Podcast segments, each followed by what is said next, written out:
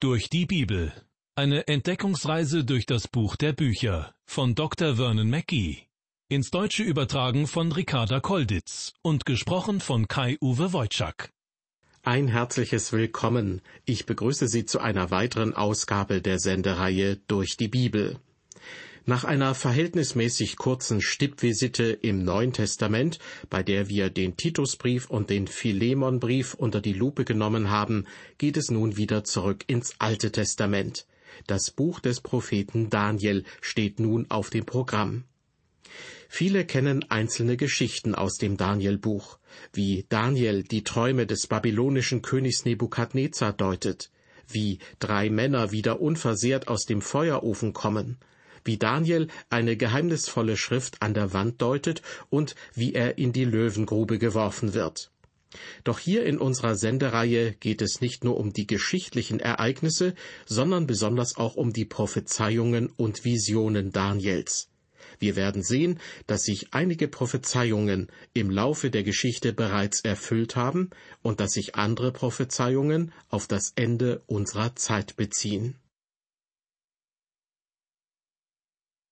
Das Buch des Propheten Daniel ist eines der aufregendsten prophetischen Bücher in der Bibel. Doch bevor wir uns mit diesem Buch Daniel näher beschäftigen, möchte ich etwas Grundsätzliches über Prophetie sagen, denn davon gibt es eine ganze Menge in der Bibel. Etwa ein Viertel der biblischen Bücher kann man als prophetisch bezeichnen, denn viele Themen und Aussagen in diesen Büchern sind der Prophetie zuzuordnen. Betrachtet man den Inhalt der Bibel als Ganzes, so stellt man fest, dass ungefähr ein Fünftel davon zum Zeitpunkt des Aufschreibens prophetisch war und dass sich ein großer Teil davon inzwischen erfüllt hat. Deshalb kann man die Vorhersagen in der Bibel unterteilen in bereits erfüllte und noch nicht erfüllte Prophetie. Im Buch Daniel gibt es viele Prophezeiungen, die sich inzwischen erfüllt haben. Es gibt bestimmte prophetische Aussagen, die die ganze Welt betreffen. Im Buch der Offenbarung kommen all diese prophetischen Voraussagen zu ihrem Höhepunkt. Die meisten Prophezeiungen betreffen unseren Herrn Jesus Christus. Andere Prophezeiungen beziehen sich auf Israel, auf die heidnischen Nationen, auf das Böse, den Satan, auf den sündigen Menschen, die Zeit der großen Trübsal und wie dieses Zeitalter zu Ende gehen wird. Die christliche Gemeinde oder Kirche ist auch ein Thema in der Prophetie, doch im Alten Testament wird sie noch nicht erwähnt. Deshalb gibt es auch im Buch Daniel keinen Bezug darauf. Andere prophetische Themen sind zum Beispiel das Reich Gottes und die zukünftige Ewigkeit. Das sind wohl die wichtigsten Themen der Prophetie. Ich denke, dass es kaum möglich ist, die Bibel richtig zu verstehen, wenn man prophetische Aussagen einfach ausklammert und mit der Eschatologie, der Lehre von den letzten Dingen, nichts zu tun haben will. Die Vernachlässigung der prophetischen Lehre in den letzten Jahrzehnten zeigt inzwischen unerwünschte und schädliche Folgen. Viele Sekten sind im Bereich der Prophetie vom Weg abgekommen. Das liegt hauptsächlich daran, dass die verschiedenen Konfessionen in ihrer Lehre die Prophetie vernachlässigt haben. Auch weil selbst die großartigsten Theologen es sich nicht zugetraut haben, dieses Thema anzusprechen. So sagte zum Beispiel der amerikanische Theologe Charles Hodge schon im 19. Jahrhundert Folgendes. Das Thema der Prophetie kann nicht adäquat diskutiert werden, ohne alle prophetischen Lehren der Bibel sowohl im Alten als auch im Neuen Testament mit in Betracht zu ziehen. Diese Aufgabe kann nur von demjenigen zufriedenstellend erfüllt werden, der sich auf die Lehre der Prophetie spezialisiert hat. Ich bin für diese Aufgabe nicht ausreichend qualifiziert. Also beschränke ich mich auf eine historische Betrachtung der verschiedenen Herangehensweisen, die Bibel prophetisch auszulegen. Soweit der Theologe Charles Hodge. Ein trauriges Eingeständnis, wie ich finde. Und so gibt es heute in unseren Kirchen und Gemeinden viele Menschen, die schlecht ausgerüstet sind, um über Prophezeiungen zu sprechen. Sie winken ab, so als wären die Prophezeiungen unwichtig. Und diejenigen, die sich mit Prophezeiungen genauer beschäftigen, kommen oft zu sensationellen und fanatischen Vorstellungen. Gerade das Buch Daniel ist immer wieder das Thema von Autoren gewesen, die Aufsehenerregendes über Prophetie geschrieben haben. Ich bin der Meinung, das Danielbuch ist sehr wichtig und gerade deshalb wurde und wird es vom Teufel besonders attackiert. So wie auch das Buch Jesaja. Sowohl Daniel als auch Jesaja sind wichtige prophetische Bücher in der Bibel und sie werden von Ungläubigen besonders oft in Frage gestellt. Das Buch des Propheten Daniel ist für konservative und liberale Gelehrte das Schlachtfeld gewesen, auf dem sie sich begegnet sind. Ein Großteil der Auseinandersetzungen hat mit der Datierung des Buches zu tun. Bereits Porphyrius, ein Philosoph aus dem dritten Jahrhundert, erklärte das Buch Daniel zu einer Fälschung. In Wirklichkeit sei es erst ein paar hundert Jahre nach Daniel, während der Zeit von Antiochus Epiphanes und der Makkabäer verfasst worden. Damit wäre das Buch um das Jahr 170 vor Christus niedergeschrieben worden, fast 400 Jahre nachdem Daniel gelebt hat. Auch verschiedene deutsche Kritiker nahmen diese These an und entwickelten eine sehr kritische Haltung gegenüber dem Daniel-Buch. Diese Kritiker, aber auch andere Menschen, die heute mit dem christlichen Glauben nichts anzufangen wissen, gehen von der Annahme aus, dass das Übernatürliche nicht existiert. Da ein Vorherwissen jedoch als übernatürlich anzusehen ist, könne es also keine Vorhersagen oder Prophezeiungen geben. Interessanterweise wurde jedoch die Septuaginta, also die griechische Version des Alten Testaments, vor der Zeit von Antiochus Epiphanes übersetzt, und sie enthält das Buch Daniel. Auch die Schriftrollen vom Toten Meer mit ähnlich eindeutigen Schriftzeugnissen wurden von den liberalen Gelehrten einfach ignoriert. Diese Schriftrollen bestätigen zum Beispiel die Tatsache, dass es nur einen Autor des Jesaja-Buches gegeben hat, während liberale Gelehrte argumentieren, dass es zwei oder sogar drei Jesajas gegeben habe, die jeweils bestimmte Teile dieses Buches verfasst hätten. Die Schriftrollen vom Toten Meer widersprechen eindeutig der liberalen Kritik in diesem Punkt. Es ist interessant zu sehen, dass solche aufkommenden Fragen zur Bibel eigentlich immer genau zur richtigen Zeit beantwortet werden. Doch die Heretiker, die aus Bibeltexten falsche Lehren ableiten, die notorischen Kritiker und auch die Sektenanhänger schaffen es immer wieder, in einem Bereich der Bibel ihr Unwesen zu treiben, wo wir heute noch keine vollständige Erkenntnis haben. Und so kann jeder in jede Richtung spekulieren, und meistens gehen die Spekulationen in die falsche Richtung aber mit der Zeit erweist sich das Wort Gottes als korrekt und präzise. Ich möchte noch einmal auf die Frage zurückkommen, wann das Buch Daniel niedergeschrieben wurde und ob Daniel selbst überhaupt der Verfasser sein kann. Der römisch-jüdische Geschichtsschreiber Flavius Josephus berichtet von einem Vorfall während der Zeit Alexanders des Großen. Dieser Vorfall unterstützt die zeitige Verfasserschaft des Buches Daniel ebenfalls. Als Alexander der Große sich mit seinen Eroberungszügen dem Nahen Osten näherte, ging der Hohepriester Jadua hin, um sich mit ihm zu treffen. Der Hohepriester zeigte ihm eine Abschrift des Danielbuches, das eindeutig auf Alexander den Großen hinweist. Dieser war davon so beeindruckt, dass er daraufhin friedlich in die Stadt Jerusalem einzog, anstatt sie zu zerstören, und er betete im Tempel an. Diese Argumente widersprechen eindeutig den liberalen Kritikern, und doch werden sie von einigen einfach ignoriert. Im Rahmen dieser Sendereihe kann ich nicht auf alle Argumente eingehen, die es sonst noch gibt. Aber ich möchte betonen, dass ich davon ausgehe, dass Daniel kein Lügner war und dass sein Buch keine Fälschung ist. Der englische Theologe Edward Bovary Pusey hat einmal gesagt, der Rest des Gesagten sind hauptsächlich freche Annahmen gegenüber der Bibel, gegründet auf Unglauben. Und Sir Isaac Newton erklärte, wer das Danielbuch ablehnt, lehnt auch die christliche Religion ab. Abgesehen davon bezeichnete unser Herr Jesus die Pharisäer als Heuchler, aber Daniel nannte er einen Propheten. Also sehe auch ich Daniel als Propheten an. Die bestätigende Aussage unseres Herrn Jesus Christus ist gültig und ausreichend für jeden Christen, ob man nun alle Argumente der Kritiker und die Antworten der konservativen Gelehrten genau untersucht hat oder nicht. Wir wissen übrigens mehr über den Mann Daniel als über irgendeinen anderen Propheten.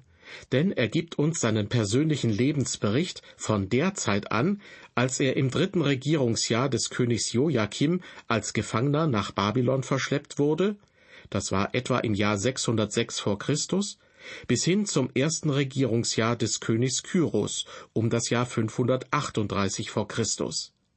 Daniels Leben und Wirken überspannen also praktisch die gesamten 70 Jahre der babylonischen Gefangenschaft. Am Anfang des Buches ist er noch ein junger Mann, am Ende ein Greis. Was Gott von Daniel hält und wie er von ihm geschätzt wird, das zeigt die Anrede in Kapitel 10, Vers 11. Daniel, du von Gott Geliebter. Liebe Hörer, ich möchte nicht zu den Kritikern gezählt werden, die das Daniel-Buch für eine Fälschung halten denn es wäre doch ziemlich peinlich, ihm eines Tages im Himmel zu begegnen und dann herauszufinden, dass er einen sehr guten Ruf hat und dass er ein von Gott geliebter ist. Drei Begriffe charakterisieren Daniels Leben Zielstrebigkeit, Gebet und Prophetie. Auf diese drei Punkte möchte ich im Folgenden näher eingehen. Erstens Zielstrebigkeit. Daniel war ein zielstrebiger Mensch, der sich Dinge in seinem Herzen fest vornahm. So war es auch, als der babylonische König verfügte, wie sich die jungen Gefangenen aus gutem Hause an seinem Hof ernähren sollten. Daniel und seine Freunde entschieden sich, auch künftig auf die Speisevorschriften zu achten, die seit Moses Zeiten Gültigkeit hatten. In Kapitel 1 in den Versen 8 und 9 wird berichtet, aber Daniel nahm sich in seinem Herzen vor, dass er sich mit des Königs Speise und mit seinem Wein nicht unrein machen wollte, und bat den obersten Kämmerer, dass er sich nicht unrein machen müsste. Und Gott gab es Daniel, dass ihm der oberste Kämmerer günstig und gnädig gesinnt wurde. Daniel war ein zielstrebiger Mensch, und das lässt sich durch das ganze Buch Daniel hindurch immer wieder entdecken. Hier stand ein Mann auf seinen eigenen Füßen, und er hatte die innere Stärke, Gottes Wort auszusprechen. Möge Gott sich über die Menschen erbarmen, die heute vorgeben, in der Welt seine Botschafter zu sein, die in Wirklichkeit aber nicht den Mut haben, das Wort Gottes zu verkündigen. Aber es gibt natürlich auch diejenigen, die treu das ganze Wort Gottes verkündigen, inklusive der Propheten. Denn wenn man sich richtig mit Prophetien beschäftigt, führt das nicht zu Sensationsgier und Fanatismus, sondern es wird uns zu einem heiligen und ehrfürchtigen Leben vor Gott führen. Im ersten Johannesbrief, Kapitel 3, Vers 3 heißt es dazu, und ein jeder, der solche Hoffnung auf ihn, auf Christus hat, der reinigt sich, wie auch jener rein ist so wird auch uns die intensive Beschäftigung mit Prophetien unser Leben reinigen. Ich komme zu der zweiten Eigenschaft von Daniel. Er war ein Mann des Gebets. Im Buch des Propheten Daniel sind verschiedene Vorfälle aufgeschrieben, die Daniels Gebetsleben betreffen. Gebet führte übrigens dazu, dass Daniel überhaupt erst in die Löwengrube geworfen wurde. Das ist schon eine bemerkenswerte Antwort aufs Beten, oder?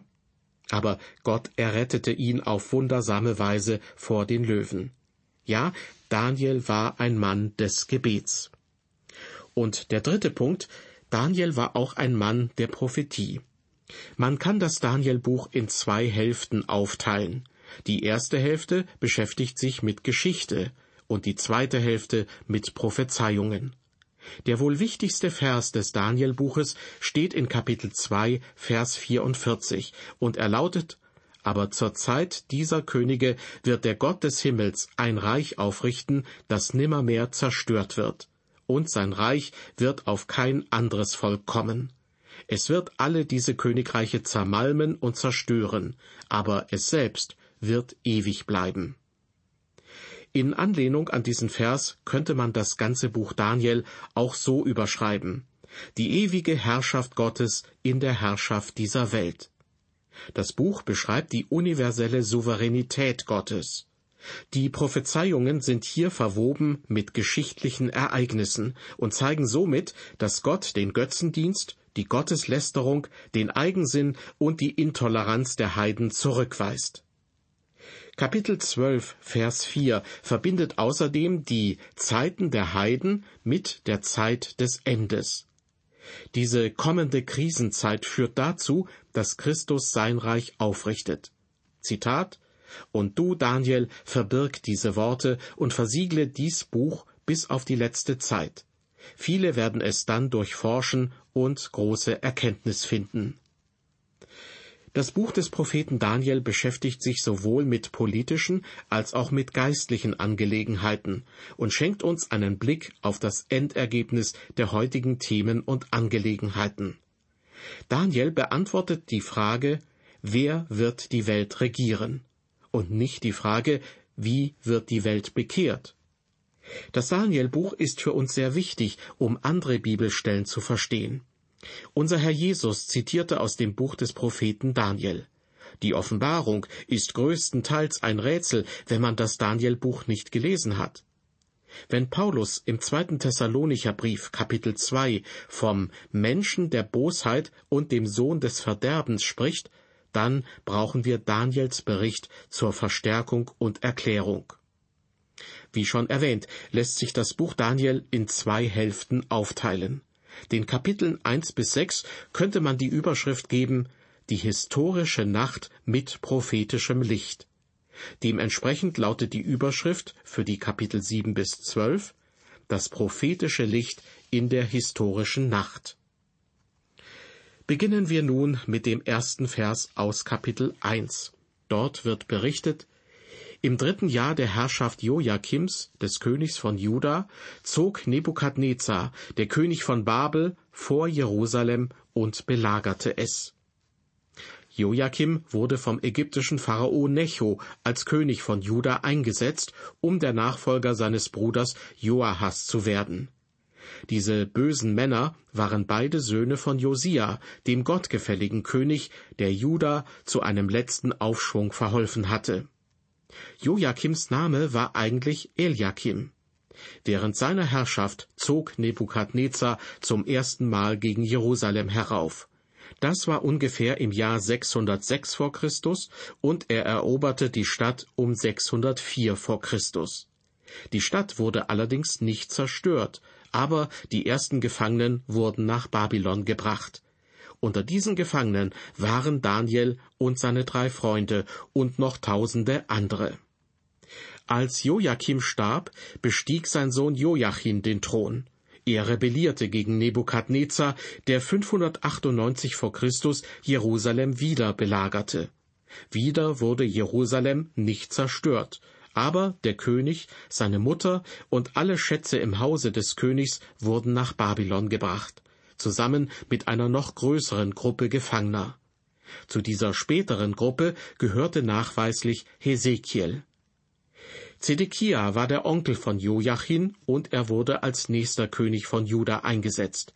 Doch auch er rebellierte gegen den babylonischen König Nebukadnezar. Diesmal zerstörte Nebukadnezar den Tempel und brannte Jerusalem nieder. Die Söhne Zedekias wurden vor seinen Augen erschlagen, und dann wurde ihm sein eigenes Augenlicht geraubt. Er gehörte zur letzten Gruppe von Gefangenen, die im Jahr 588 oder 587 vor Christus nach Babylon verschleppt wurden. All das war übrigens die Erfüllung von Jeremias Prophezeiung, die wir im Jeremia-Buch Kapitel 25 nachlesen können. Sowohl Jeremia als auch Hesekiel hatten dem Volk gesagt, dass die falschen Propheten logen und dass Jerusalem zerstört werden würde. Und diese beiden Männer behielten Recht. In dieser Sendung haben wir uns zunächst mit einigen grundsätzlichen Aussagen über Prophetie beschäftigt. Biblische Prophetie geschieht nicht aufs Geratewohl, sie vertröstet nicht auf den Sankt Nimmerleinstag, sondern oft ist sie mit einem Zeitpunkt in der Geschichte verbunden. Und so wurden uns im allerersten Vers des Danielbuches die Akteure vorgestellt. Joachim, der König von Juda, regierte schon drei Jahre, als Nebukadnezar Jerusalem belagerte. Im Jahr 605 vor Christus wendete sich die Situation im Nahen Osten, denn die Vorherrschaft geht von den Ägyptern auf die Babylonier über. In der nächsten Ausgabe unserer Sendereihe Durch die Bibel werden wir Bekanntschaft machen mit Daniel und seinen drei Freunden. Zusammen gehören sie zu den ersten Gefangenen, die nach Babylon verschleppt werden. Bis zum nächsten Mal, auf Wiederhören und ein herzliches Gott befohlen.